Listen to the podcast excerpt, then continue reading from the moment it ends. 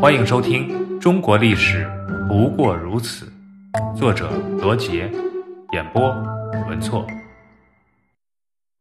辛亥革命就在光绪皇帝驾崩的前一天，慈禧太后在中南海召见军机大臣，商量立储人选，最后议定立年仅三岁的爱新觉罗溥仪为帝，并让溥仪的生父。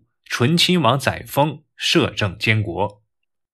此时，清朝的政局可谓是岌岌可危，命悬一线。举国上下的爱国志士纷纷联合起来，成立革命组织。早在1905年，孙中山就成立了中国同盟会。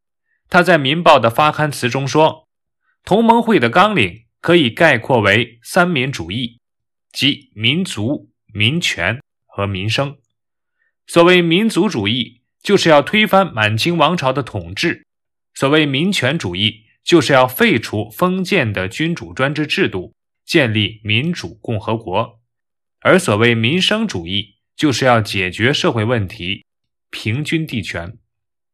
正是在中国同盟会的领导下，中国的资产阶级革命有了一个新的飞跃。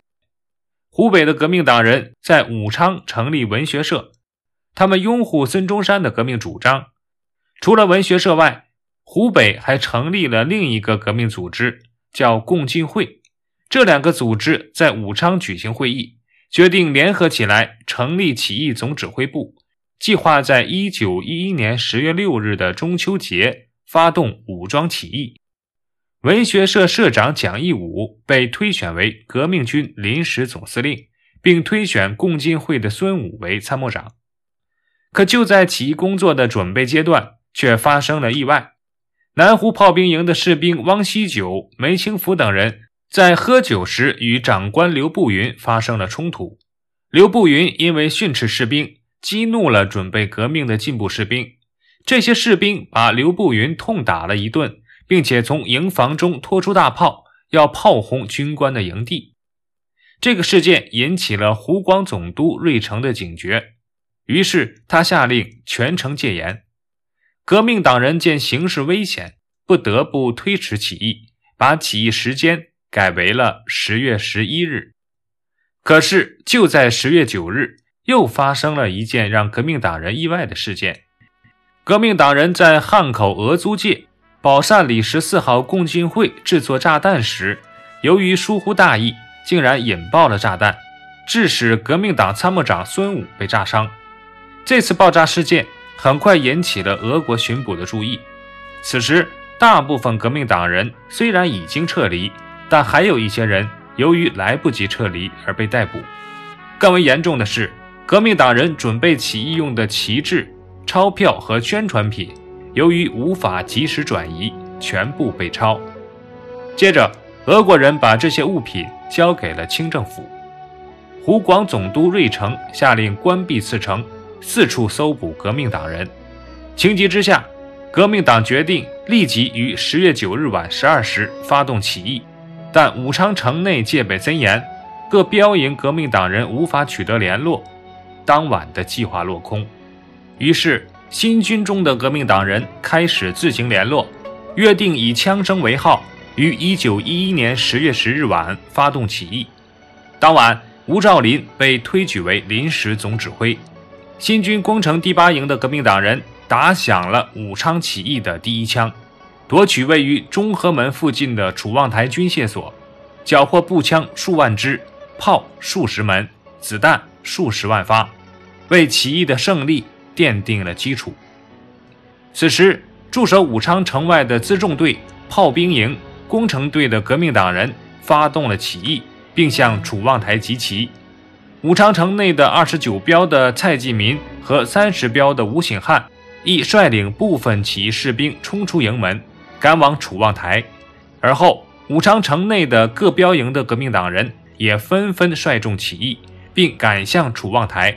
起义人数。多达三千多人。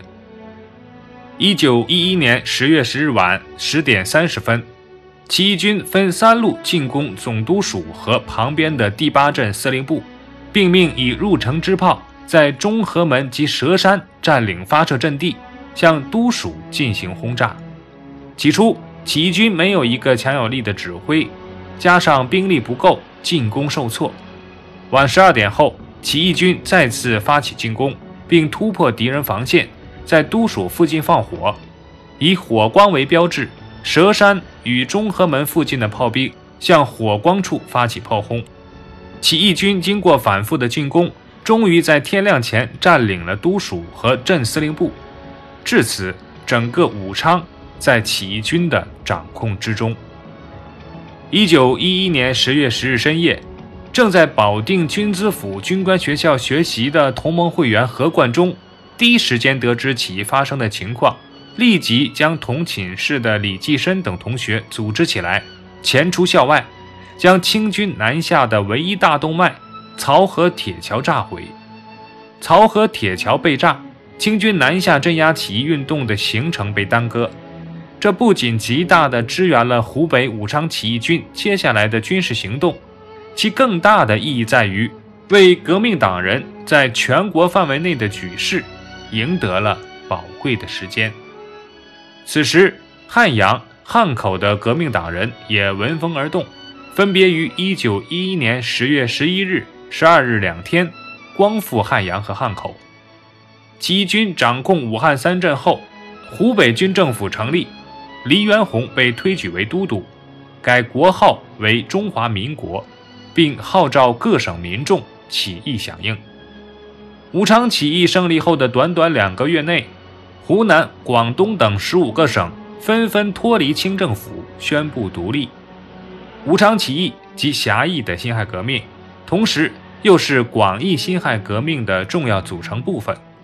作为民主革命，辛亥革命成功推翻了清朝后期腐败的统治，开启了民主共和新纪元，使共和观念深入社会中上层人士的思想当中。